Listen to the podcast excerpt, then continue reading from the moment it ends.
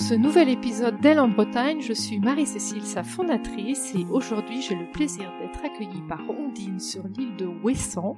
Alors Ouessant, c'est une île la plus à l'ouest, l'île du bout du monde, puisque euh, au-delà d'Ouessant, c'est l'océan Atlantique et c'est l'Amérique. Je suis accueillie par Ondine, qui est guide conférencière et qui est également euh, l'une des seuls marins-pêcheurs sur l'île avec son mari. Ondine va nous raconter un petit peu son parcours, de son enfance jusqu'à aujourd'hui, notamment ses choix, sa passion de la pêche, sa passion par rapport à cette île et à l'océan, et sa relation notamment aussi à la mer. Bonjour. Bonjour Marie-Cécile. Et dis-nous un petit peu qui tu es, ton histoire depuis ton enfance, ton choix de rester justement sur Ouessant.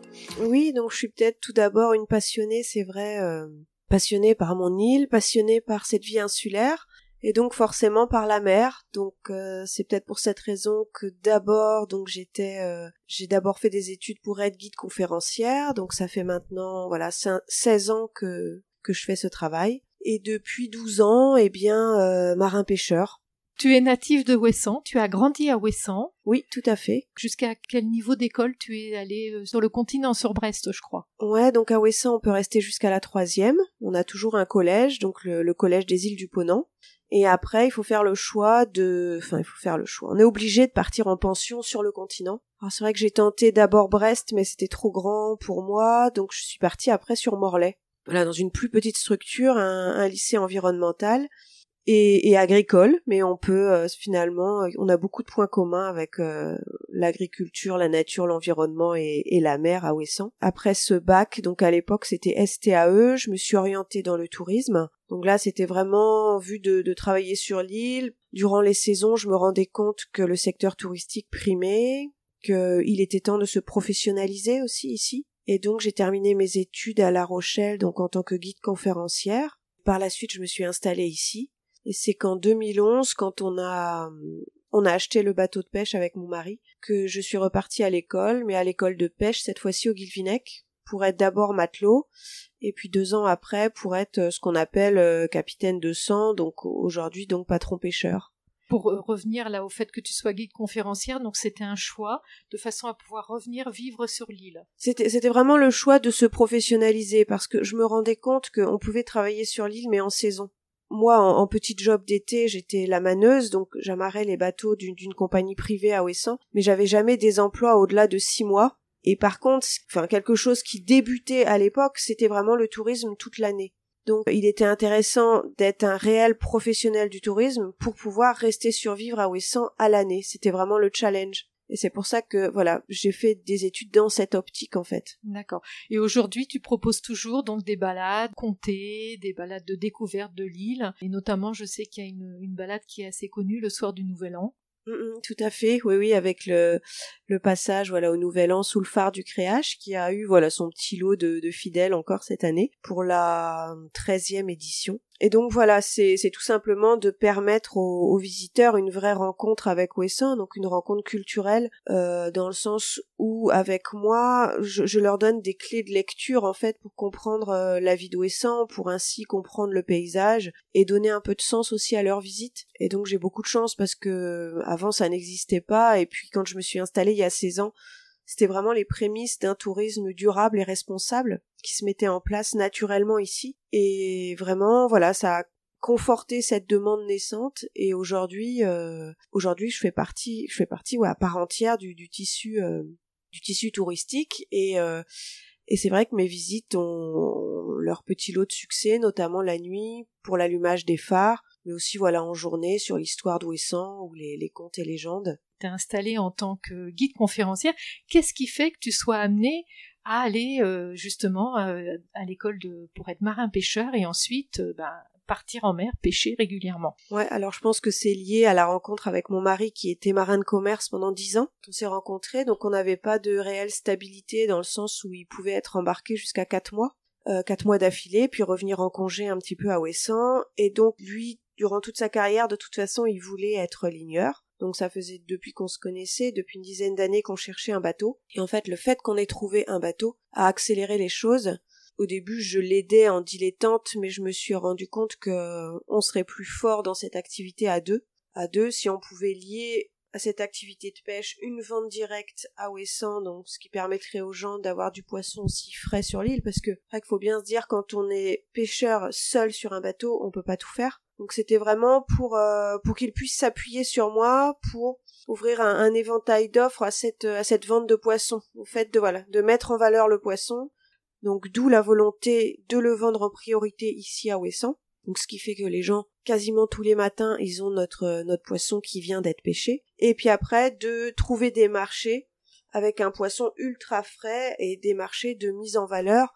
Donc notamment parce qu'on pourrait appeler des AMAP de la mer, donc vraiment des courts-circuits, euh, voilà, des circuits les plus courts possibles pour vendre le poisson et donc euh, quasiment comme de la vente directe en fait. Voilà, et, du, et c'est un poisson de qualité qui est vendu par un circuit finalement aussi de qualité et au plus court, comme tu dis. C'est ça, c'est-à-dire que comme c'est un poisson de ligne, ça vaut le coup de faire cet effort en fait de vente, puisque ce poisson de ligne, il est voilà, il est quelque part le meilleur qui soit sur le marché puisque c'est un poisson voilà pêché espèce enfin voilà enfin je veux dire ciblé euh, pièce par pièce on vérifie les tailles on peut remettre les plus petits à l'eau on choisit les saisons donc là on vient de reprendre puisque on avait deux mois de repos biologique pendant la reproduction du lieu jaune et du bar.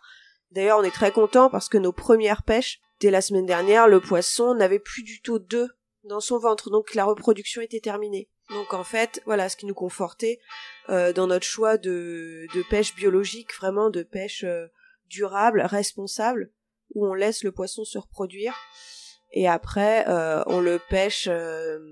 alors ça peut faire sourire ce terme, mais c'est un peu, ça reste de l'homéopathie dans le sens où voilà on a, on a des doses homéopathiques, on va jamais on va jamais puiser dans un banc entièrement quoi. C'est vraiment voilà nous, on, est là pour pêcher ce dont on a besoin.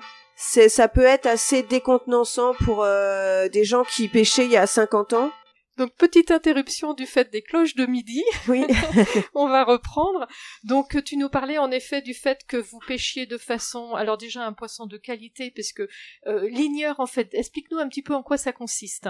Ouais, donc l'igneur, la, la particularité c'est qu'on a des petits bateaux déjà qui qui sont bien motorisés pour aller euh, justement dans les dans les courants particulièrement. Donc des petits bateaux qui nous permettent de pêcher, donc c'est normalement à un ou deux, principalement à la canne, donc vraiment à la canne à pêche. Moi c'est ce que je fais principalement, mais on peut aussi pêcher à la traîne de surface, à la traîne de fond, à la palangre. Donc tout ça sont des techniques douces mais c'est vrai que la technique la meilleure, ça reste la canne à pêche vraiment parce que euh, voilà, on, on, ponctionne un à un le poisson, on est capable de le remettre à l'eau s'il est trop petit. Donc ça, c'est des choses qui nous plaisent parce que euh, en plus le jeu de la canne, c'est que on n'est jamais vainqueur. Hein. C'est vraiment à la toute fin que le poisson, il, entre guillemets, il saute dans le bateau, ou en tout cas on arrive à l'attraper euh, avec l'avano, ou alors il, il, peut se débattre et repartir. Et c'est vraiment le, le jeu de la pêche à la ligne. Donc voilà, donc c'est un poisson qui est remonté vivant, qui va être très dur dès, sa mort en fait, et c'est ce qui va montrer sa qualité. Et, donc ça, c'est c'est un poisson que connaissent euh, les restaurateurs ou alors euh, les, consommateurs qui aiment ce genre de poisson. Donc ça prouve sa qualité. Il a une robe aussi très très brillante jusqu'à l'œil. Hein, euh. Donc ça, c'est des signes qui nous prouvent qu'il a été pêché à la ligne. Et puis on a aussi des étiquettes qu'on appose à bord. Donc voilà, donc chaque poisson vraiment est pincé. Alors euh, ça permet une traçabilité totale parce que ce pins il sera retiré juste avant la consommation. Donc grâce à ce pins, euh, il y a le nom de notre bateau dessus ou alors un code qui permet de retrouver le nom de notre bateau, la technique de pêche et tout ça grâce à l'association des ligneurs de la Pointe Bretagne. Donc c'est la première association des ligneurs en France qui, euh, qui existe depuis un peu plus d'une vingtaine d'années et qui prône cette pêche à la ligne et qui a mis en place ce système d'étiquette pour que les consommateurs sur l'étal, eh bien, ils peuvent reconnaître aussi notre poisson s'il part dans un marché euh, un peu plus traditionnel par rapport à crier, mariage et poissonnier. Ils peuvent reconnaître notre poisson. Voilà, et sa qualité. Sa qualité. Et, euh, et vous êtes combien de marins pêcheurs sur Ouessant alors sur Ouessant, il y a un père et son fils qui ont un petit armement qui s'appelle Prédateur, et donc Jean-Denis et moi avec le, le bateau de pêche Finistéré je sais que Wesson n'est ni de marin mais pas de pêcheur. Tout à fait. Qu'est-ce qui fait que finalement, euh, toi, en plus, une femme, soit allée vers ce métier? Alors j'ai compris en effet que c'était par l'intermédiaire de, ton mari qui était lui euh, marin, et visiblement c'est aussi devenu une passion. Oui, oui, vraiment. Bah, en fait, c'est cette technique de pêche à la ligne, elle est absolument euh, envisageable par des femmes. Je pense que c'est c'est important aussi parce que bon, c'est sûr que c'est c'est un métier qui est, qui est difficile dans le sens où voilà, euh, on reste sur des petits bateaux en mer dans les courants et euh, et comme on dit, il faut tenir la marée. Mais voilà, n'importe qui, il y a, y, a, pas de différence de sexe quand on pêche à la canne. voilà, on peut tout le monde peut remonter des poissons même s'ils font 5-6 kilos, il y a il y a aucun problème. Donc déjà quelque part il est il est facilement accessible et peut-être autant parce que ce qui est drôle c'est que euh, effectivement des fois c'est lui qui pêche plus que moi mais des fois c'est moi aussi qui pêche plus que lui. C'est vraiment le jeu de la ligne. On sait pas si c'est notre position à bord si c'est notre sensibilité du moment si c'est voilà. Mais en tout cas c'est tout à fait possible. Après il faut pouvoir charrier ces caisses de poissons. Bah là ce matin j'ai charrié 120 kilos 120 kilos brut avec la glace. Ça fait du 250 kilos. Mais bac par bac il y a aucun problème voilà, on peut, on peut bien sûr le faire, donc euh, euh, c'est tout à fait possible. C'est ça qui me plaisait. Ce qui me plaisait dans ce métier, c'était de faire de la ligne. De toute façon, euh, mon mari n'aurait jamais fait un, un, autre type de métier. C'est c'est un métier qu'on fait par passion. C'est vraiment un choix et, et c'est une volonté de trouver son bateau qui doit être adéquat pour pour travailler dans les courants, de lui faire confiance et et voilà. Je pense que c'est ça le le principal enjeu de cette pêche puisque elle peut être vraiment dangereuse dans les courants donc il faut le bon bateau et encore plus pour ici. Alors c'est vrai qu'au début quand il m'a dit qu'il voulait s'installer à Ouessant, j'étais pas forcément sereine puisque euh, bah, dans mon histoire de famille, hein, mon, grand-père était euh, marin pêcheur, principalement ligneur ici. Euh, on remonte à un siècle. Hein, et, et il a disparu en mer quand même à la pointe de Perne. On n'a jamais retrouvé son corps. Et bon voilà, c'est forcément quelque chose qui, qui marque votre famille. Et en fait, toutes les familles de l'île ont forcément été marquées par des deuils comme ça en mer euh, de, de, marins portés disparus. Alors, soit c'était aux abords d'Ouessant, soit c'était un peu partout, puisque euh, les hommes naviguaient ici au long cours. Mais la particularité d'Ouessant, c'est que au premier abord, c'est une mer dont on se méfie. Ça c'est certain. Euh, voilà, on n'apprend pas à nager ici dans l'eau de mer. C'est c'est relativement compliqué. Mais cette mer ici, voilà, c'est plutôt euh, effectivement une mer que l'on craint parce que les courants sont extrêmement violents, parce qu'il y a des effets de contre-courant qu'on a du mal à mesurer même par beau temps, et que souvent les plus grosses frayeurs s'en sont faites justement euh, lorsqu'il faisait extrêmement beau. Et ça a été le cas de la disparition de mon grand-père, c'était vraiment euh, un jour où il faisait extrêmement beau. Donc cette mer ici, elle a quelque chose d'un peu traître donc au, premier abord, euh, on s'en méfie. Quand il m'a dit qu'il voulait s'installer ici, c'est vrai que j'étais pas très sereine parce que j'avais vraiment cette image-là qui, qui voilà, qui, qui colle à la, peau de cette mère d'Iroise. Et même si moi, avec mon père, j'allais souvent euh, avec lui pêcher en tant que plaisancier, tu avais conscience ouais, de cette euh, de cette dangerosité puisque euh, en fait euh, est entouré de, de courants violents. Mm, mm. et, euh, et c'est vrai que par exemple aujourd'hui vous êtes sorti en mer. Vous êtes sorti à quelle heure en fait on prend le bateau?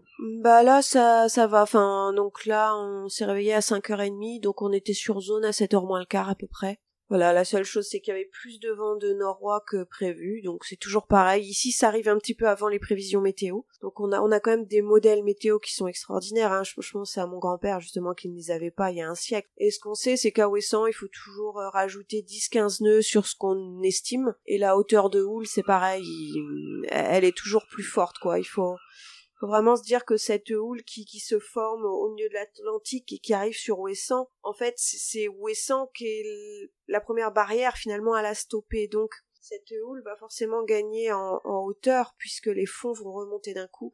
Et c'est pour ça qu'on a souvent les, les, plus grosses estimations de vagues, c'est toujours du côté d'Ouessant. Voilà, ça se comprend. Bon, on a, on a appris à, à faire avec, hein. on sait que c'est le jeu, mais on a une chance inouïe, c'est que donc c'est aussi une chance qu'il y ait des courants ici, parce que les courants sont vraiment la base de la vie. Et donc on sait que ces courants, eh bien, ils charrient euh, voilà tout ce qui est plancton, donc phytoplancton, zooplancton, et donc ils attirent toutes ces petites espèces de poissons bleus qui vont venir s'en nourrir. Et puis derrière, ben, on a les gros prédateurs que nous on traque, qui sont là et qui sont souvent au rendez-vous. Euh, voilà, on arrive à peu près à prévoir, euh, voilà, soit comme on disait ce matin au lever du jour, ça pourrait être la marée du soir aussi au couchant. Et puis, suivant d'autres espèces, ça peut être en pleine journée, mais à, à des endroits différents. Voilà, donc ça, depuis 12 ans, on arrive à peu près à cibler euh, voilà quand est-ce que le poisson va mordre et donc à faire des marées relativement courtes hein, et des, marées qui sont des essais transformés où voilà ça a fonctionné et, et on rentre avec euh, des bacs pleins à la maison.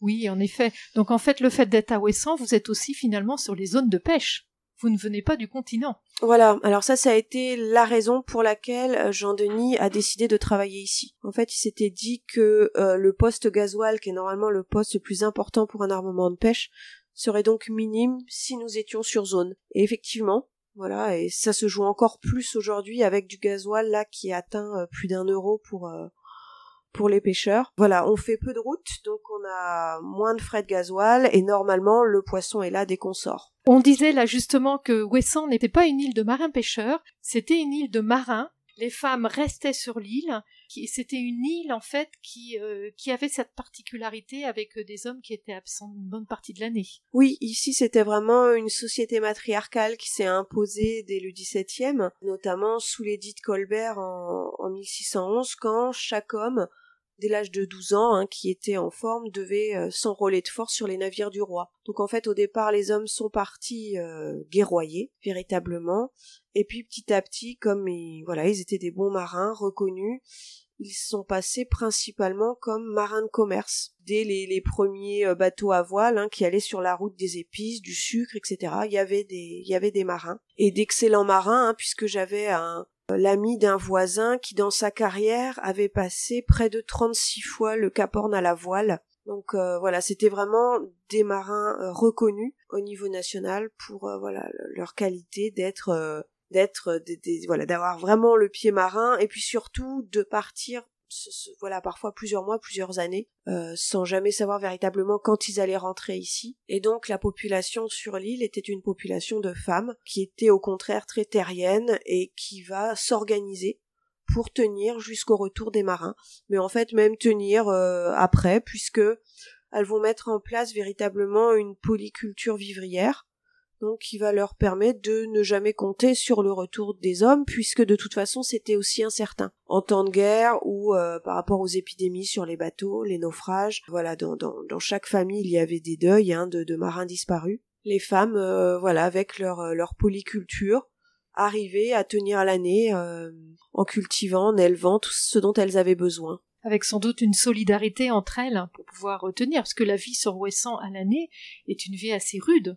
Bah en fait ici pas forcément parce que euh, voilà c'est pas forcément rude dans le sens où il ne fait pas froid euh, donc on a une amplitude thermique très faible entre l'hiver et l'été entre 11 et 13 l'hiver entre 16 euh, et 18 l'été. Peut-être le côté rude et le vent qui est dominant. Ici on est plus sur un bateau que sur une île en fait. C'est c'est la particularité et sans doute liée à cette humidité qui est très prégnante voilà, je pense que le côté rude c'est ça, mais c'est pas le froid puisque voilà, effectivement, on a des températures beaucoup plus douces que sur le continent. C'est pas la pluie en tant que telle puisque les la pluviométrie peut être inférieure de 40% par rapport au continent ici, puisqu'effectivement, on n'a pas de relief assez important pour arrêter et bloquer par exemple les nuages sur l'île, donc ce sont plutôt des grains qui passent et parfois à côté en fait tout simplement. Mais il fallait faire avec cette île effectivement avec euh, des coups de vent forcément salés, qui sont là quasiment toute l'année et qui pouvaient impacter les cultures. Ça, je pense, elles redoutaient les femmes de l'île les coups de sel plus que les coups de gel ici. Incroyable, en effet, une vraie particularité de Ouessant. Oui. Euh, en fait, c'est à peu près 8 km sur 4. Hein, c'est bien ça. Voilà, et à peu près une vingtaine de kilomètres de Brest. Mm, mm, tout à fait. Donc, euh, ouais, et on, on peut considérer qu'on est en haute mer. On est en haute mer ouais, c'est indéniable. Un autre point qui m'intéresse, euh, Ondine, c'est euh, que tu es aussi euh, une jeune maman. Tout à fait. D'un petit garçon, il me semble. Oui, un petit garçon de deux ans et demi. Et par rapport justement à ton activité de pêcheuse, c'est un peu différent aujourd'hui peut-être. Oui, c'est certain. Le forcément, ça a tout changé. Le voilà, le fait d'avoir un un bébé, donc d'être marin pêcheur en couple, voilà, c'est pas simple. Donc, euh, enfin, moi, je vois plus les choses de la même manière, dans le sens où je l'étais, mais je le suis encore plus. C'est, c'est tout simplement euh, prudente. C'est sûr que quand on part tous les deux en mer, euh, faut être sûr qu'il y en ait au moins un qui revienne. Enfin, à Ouessant, on est très pragmatique. Hein. Je, parfois, je dis des choses comme ça qui peuvent paraître très violentes, mais voilà, le but c'est ça, c'est qu'on n'est pas là pour prendre des risques, on n'est pas là pour jouer les kamikazes, euh, on ne l'était pas là avant non plus, hein. Mais peut-être que ce caractère-là de, de, prudence, de vigilance, il est encore plus fort. Faut qu'on rentre, qu'on soit en forme et, euh, et quelque part aussi qu'on s'épuise pas au travail puisque derrière, eh ben, vous avez un petit garçon en pleine forme qui vous attend, donc euh, voilà. Je pense que cette donnée-là, voilà, elle, elle existait pas dans le sens où on fait attention, mais euh, quand on est en mer, on n'est pas tout le temps à se dire euh, voilà, faut qu'on rentre en bonne forme à la maison. Désormais, c'est le cas, c'est sûr. Je, forcément, j'y pense beaucoup et puis euh, quand on est en mer et qu'il y a un souci, bon, on n'est jamais très loin d'Ouessant, hein, on est on n'est jamais à plus d'une demi-heure de route, donc c'est pas forcément plus compliqué que si on faisait un autre métier non plus. par rapport à ton statut justement, dans le sens où ben des marins pêcheurs enceintes doit pas y en avoir beaucoup. Oui, c'était c'était pas simple, c'est j'avais la chance d'avoir un médecin des gens de mer exceptionnel, voilà, qui m'a bien préparé. Donc aujourd'hui, il faut concilier donc en effet ce petit garçon qui a, tu disais, deux ans et demi, deux ans et demi, ta vie de marin pêcheur, ta vie de, de guide conférencière mm, mm. et de distribution de ce poisson. Oui. Donc tu ne dois pas chômer. non, c'est pas c'est pas simple. Là surtout qu'on est la période un peu de l'après-Covid. Donc c'est vrai que j'avoue, en fait, moi, mon bébé, j'ai connu que le Covid avec lui, ce qui m'a bien aidé. dans le sens où déjà euh, j'ai pu le garder avec moi jusqu'à neuf mois puisque ici tout était arrêté, il y avait plus de il y avait plus de maison d'assistante maternelle, il y avait c'était vraiment la période des grands confinements des premiers grands confinements vraiment totaux hein. Euh, ici on n'avait plus que de la vente deux fois par semaine qui était autorisée, euh, il y avait un bateau deux fois par semaine qui venait du continent. Donc finalement, je prends ça comme une chance parce que j'ai bien profité de la maternité. Oui, parce que là, tu dis, vous êtes reparti, euh, reparti là en mer la semaine dernière, donc pour la saison entière? Le bateau, il est à l'eau pour dix mois là. Donc euh, jusqu'au prochain repos biologique. Donc pas vraiment de week-end? Ah non, mais, mais les week-ends, on n'en a jamais eu, donc ça me pose aucun problème dans le sens où euh, nous, on prend nos jours quand il fait mauvais. Donc voilà, je sais que j'ai un jour de repos jeudi là, parce qu'il y a 50 nœuds de, de Suroît annoncé le matin. Non, non, les, les samedis, les dimanches et jours fériés, s'il fait beau, bien sûr. Euh, mais, mais c'est quelque chose, même euh, dès 16 ans, en fait. J'ai toujours travaillé euh, les week-ends et mes premiers petits jobs. Donc c'est quelque chose qui est pas dans nos dans notre rythme de vie. Donc c'est au gré de la météo finalement. Donc nous on est lié à la météo. Donc il n'y a pas de pour ça on n'est pas déçu par des possibles week-ends ou autres. Alors tu fais aussi, ou là tu finalement concilies le tout, tu fais aussi du pescatourisme. Oui, on a juste une, euh, on sait pas encore bien cette année comment s'organiser dans le sens où ça va être lié beaucoup au prix du gasoil. Et euh, parce que excuse-moi de t'interrompre, le pescatourisme en fait. Alors c'était une manière euh, de prendre sur notre bateau jusqu'à quatre passagers et que l'on amenait sur nos lieux de pêche. Voilà pour allier en fait les deux activités. Donc de finalement un petit peu de visite et de pêche mais sachant que les endroits où l'on pêche sont quand même très très dangereux, nous c'est plutôt une sensibilisation à la pêche, c'est-à-dire qu'on va les endroits voilà à peu près où l'on pêche qui sont liés en fait aux phares, donc souvent les gens ils sont très contents d'aller surtout voir les phares et, euh, et on explique la manière dont on pêche, mais on peut pas avec quatre personnes à bord euh, faire ce que l'on fait, c'est impossible au niveau de parce que les gens, il faudrait presque les amarrer sur le bateau en fait. Hein. Donc ça, c'était quelque chose qu'on avait mis en place euh, en 2012 et pour revenir justement euh, aux poissons et à cette pêche durable dont tu nous as parlé, est-ce que vous, depuis maintenant 13 ans, vous voyez une différence sur euh, la taille des poissons, la quantité des poissons, parce qu'on dit aujourd'hui que la ressource s'amoindrit euh, Oui, en vraiment là, depuis 2011, on a vu la différence. Il y a des espèces qui ont quasiment disparu, comme le bar, voilà, qui se sont jamais des stocks qui ne se sont jamais refaits, refaits malgré euh, malgré les différents moratoires, etc. Euh, donc ça c'est certain. Le lieu jaune depuis trois ans, il accuse sa plus forte baisse, donc c'était l'année dernière. Donc là, on attend de voir ce que nous réserve cette année. Donc, ce qui nous conforte dans nos choix de ne pas pêcher ces espèces pendant qu'elles se reproduisent. Mais on voit que la prise de conscience, euh, oui, n'est peut-être pas suffisante et les mesures pas assez draconiennes. Euh, il faudrait peut-être imposer vraiment ce repos biologique à tous les bateaux et, et voilà, éviter de, de taper sur ces poissons dont les stocks effectivement soit continuent de baisser, soit ne se refont pas du tout, en tout cas ici. Et voilà. Et donc l'espèce a vraiment, moi je parle d'une disparition puisque c'est un passage au niveau de l'île Keller où euh, voilà passer des, des, tonnes et des tonnes de barres de, de 5, 6, 8 kilos, c'était les plus gros du, du Nord Finistère, euh, c'est terminé. Il peut y en avoir un qui est trop petit qu'on relâche, donc c'est quand même impressionnant. C'est impressionnant. Je me demande même si le poisson il a pas une mémoire de, c'est incroyable. Pourquoi euh, ces lieux où il venait se nourrir, où euh,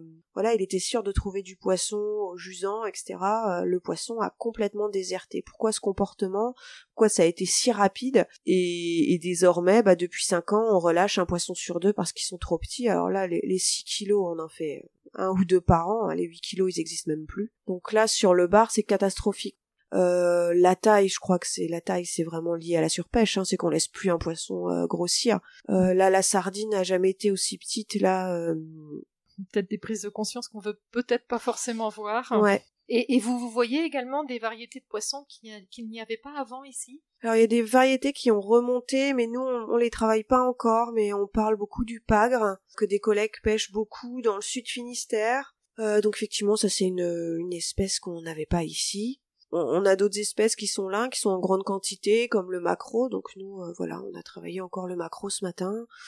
Voilà, c'est des choses qui nous confortent, même si elles n'ont pas la valeur ajoutée forcément d'un bar ou d'un lieu jaune, mais euh, du, poisson bleu qu'on on essaie d'encourager aussi à la consommation parce que c'est un poisson très très bon pour la santé. On est sûr qu'il concentre pas de métaux lourds, qui est plein d'oméga 3, donc voilà, puis ça c'est vraiment pour toutes les bourses, hein, qui soit, même s'il est pêché à la ligne, il est absolument abordable. Donc des espèces comme ça qu'on peut faire, un macro, chinchard, de la dorade grise aussi qui est pas euh, voilà qui sont des poissons que tout le monde peut acheter de toute façon malheureusement, moins il y aura de poissons, plus les prix vont augmenter un peu partout, quoi. Oui, c'est clair. De toute façon, c'est la loi de l'offre et la demande, et la raréfaction fait que les prix augmentent, euh, un peu comme aujourd'hui on s'aperçoit pour le gasoil. Et selon toi, comment tu vois l'avenir, par exemple, sur, euh, sur l'île d'Ouessant euh, et cette activité de, de, de marin-pêcheur je pense que nous, on n'a pas de souci à se faire parce que voilà, on voit même que en pleine crise du gasoil, euh, ça, peut le faire en répercutant un peu nos prix là-dessus, on, on, peut s'en sortir. C'est pas comme des armements qui consommaient trop par jour et là étaient obligés vraiment de s'arrêter. Nous, pas du tout.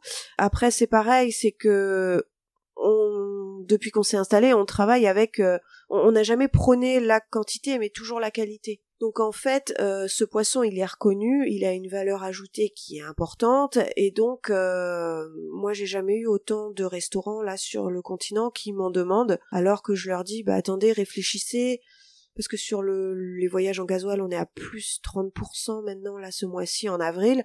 Donc le faire partir d'Ouessant, par exemple, là jusqu'au restaurant à Paris, euh, ça leur fait un coût de transport qui est faramineux. Mais ils m'ont dit non, non, c'est le jeu, euh, c'est pour tous les produits pareils, mais c'est ce poisson-là qu'on veut à notre carte. Donc euh, ça nous conforte, c'est-à-dire que notre poisson est reconnu et effectivement il est apprécié.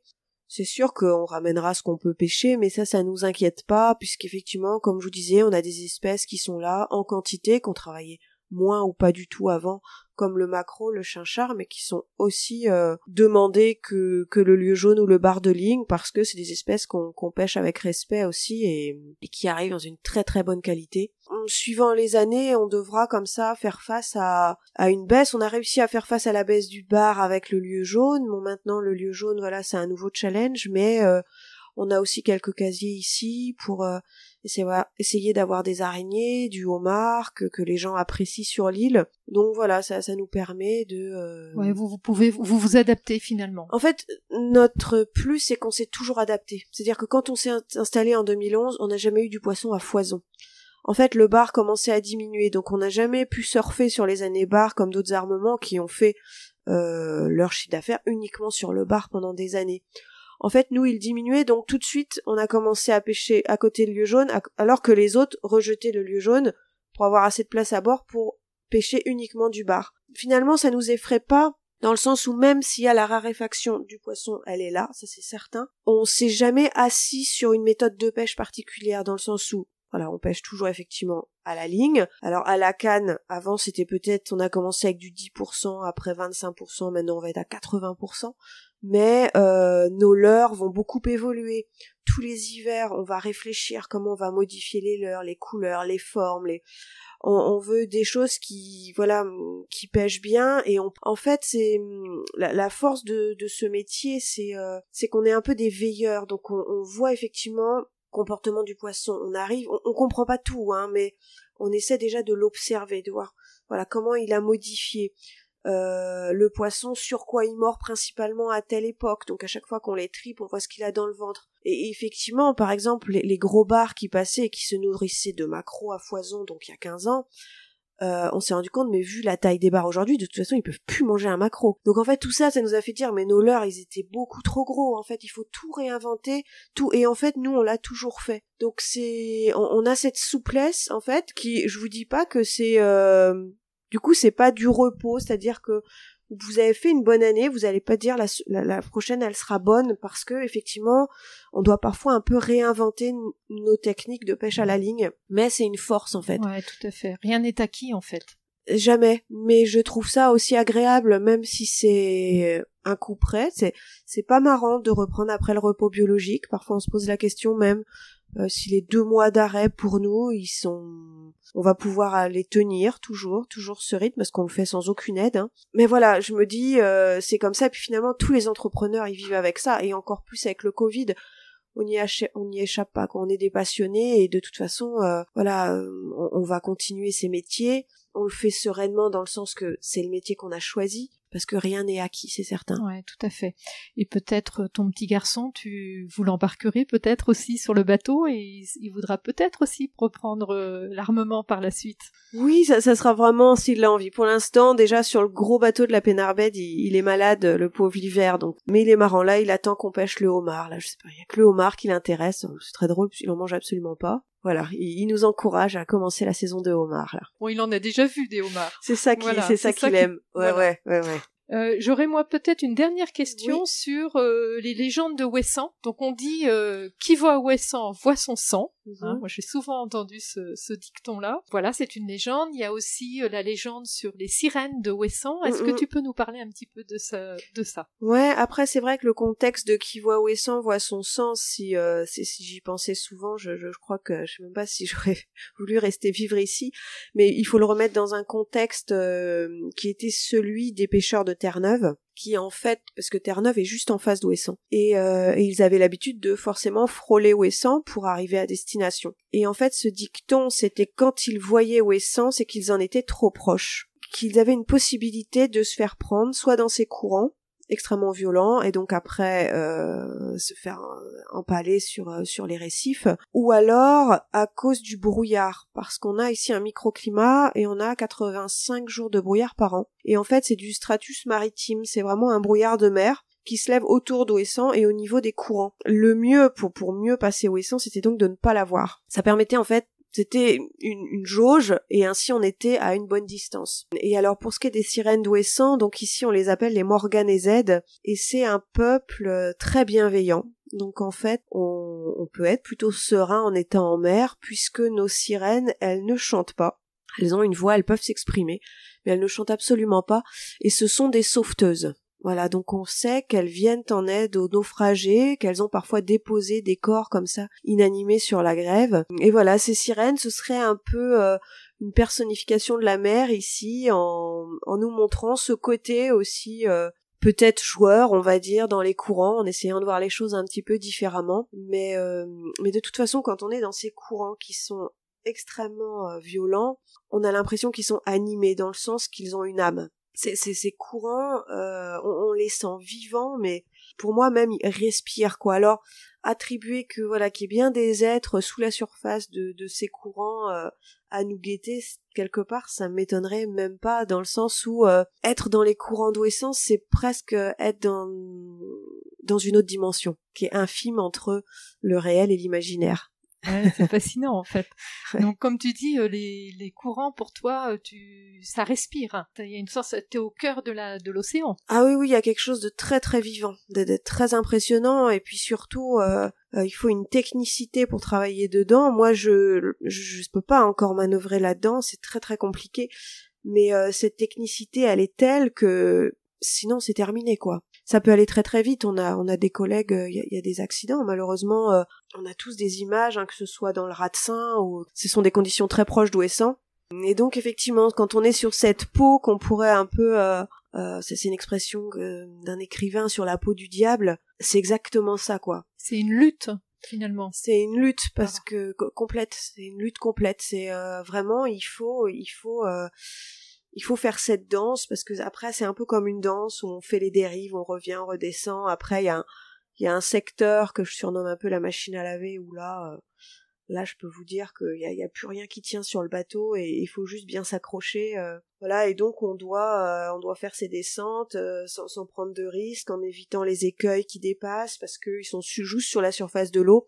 Donc il faut vraiment avoir le plan de pêche par cœur un peu en tête et, euh, et manœuvrer une ligne qui fait euh, près de 100 mètres de long pour la mettre au bon endroit, quoi, où, où est le poisson et la relever en évitant qu'elle casse, etc.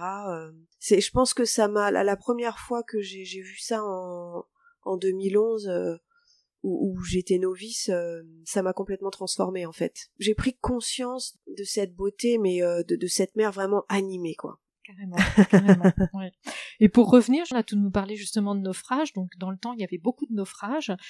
Et c'était plus ou moins une ressource pour euh, la population? Ici, oui, parce que début 20e, on avait entre 6 et 12 gros naufrages par an. Euh, donc effectivement, ça peut être des, des, beaux bâtiments en bois. Donc ça permettait de faire une réserve de, de bois d'épave, hein, qui était non négligeable sur une île où il n'y a jamais eu d'arbres. Et puis forcément, eh bien, la cargaison qui était, euh, qui était à son bord et qui permettait aux gens, voilà, mon, mon père me, me, raconte toujours que le, le jour de Noël, ils ont eu une cargaison d'oranges euh, qui est arrivée à la grève, donc c'était euh, voilà, pour des enfants, c'est absolument extraordinaire. C'était, c'était la mère Noël. Le cadeau des sirènes. Ah oui, exactement. Donc ce, il y a toujours eu cette, cette dualité avec la mère ici, avec celle qui, qui prend les vies, qui est dangereuse, dont on se méfie. Et puis par moment, euh, voilà, bah, elle offre euh, des cadeaux absolument improbables à la population. Et puis notamment ce bois qui permettait ici euh, eh bien de faire tous les meubles de la maison, les charrettes, les moulins, etc. Il fallait absolument avoir du bois. Et donc euh, tous les matins, les gens allaient chercher le, bois flotté à la grève. Et donc c'était suite à, des accidents en mer, à des naufrages. Vous avez ici le phare du Créache. Moi je suis venue sur Ouessant passer trois jours et euh, la nuit, l'île est balayée par le halo de ce phare. Ah oui, oui, tout à fait. Ce phare qui est un des plus puissants d'Europe. Donc sur l'île, euh, c'est très prégnant cette ambiance de flash, euh, de flash tous les 10 secondes qui balaye la surface de l'île. Ouais, c'est impressionnant. Et euh, le rail de Ouessant se trouve à combien de Ouessant en fait? À 24 puis 34 000 dans le nord-ouest, donc on va dire derrière l'horizon. On, voilà, on peut pas l'apercevoir d'ici. D'accord. Et combien de bateaux, je crois que c'est assez astronomique, combien de bateaux passent chaque jour? Ouais, je crois que les, les pics de trafic, enfin les, les, les, moyennes sur 24 heures, c'est entre 150 et 300 bateaux. Donc c'est le, le, deuxième plus grand trafic au monde. Voilà, heureusement il y a ce rail qui euh, qui permet de bien délimiter la circulation en deux voies différentes et qui est très très surveillé par le Cross Corsen. Il fallait éviter que les bateaux passent n'importe où et passent trop près de la côte donc il y a eu plusieurs épisodes. Hein. Il y a eu l'Olympique Braverie à Ouessant, qui est un, naufrage et une pollution terrible. Et puis euh, par la suite la Mococadis euh, en face à Port-Salle. Donc ça a été la prise de décision pour que le rail soit instauré en 1980. Merci beaucoup, Ondine, pour cet échange, ce temps que tu as pu me consacrer. Euh, est-ce que tu veux rajouter quelque chose? Non, je crois que je vous ai un peu tout dévoilé. Ouais, et ben voilà, sincèrement, merci. Bon vent. merci. Oui, c'est. Très approprié. C'est bien. Merci. Merci, Ondine. Au revoir.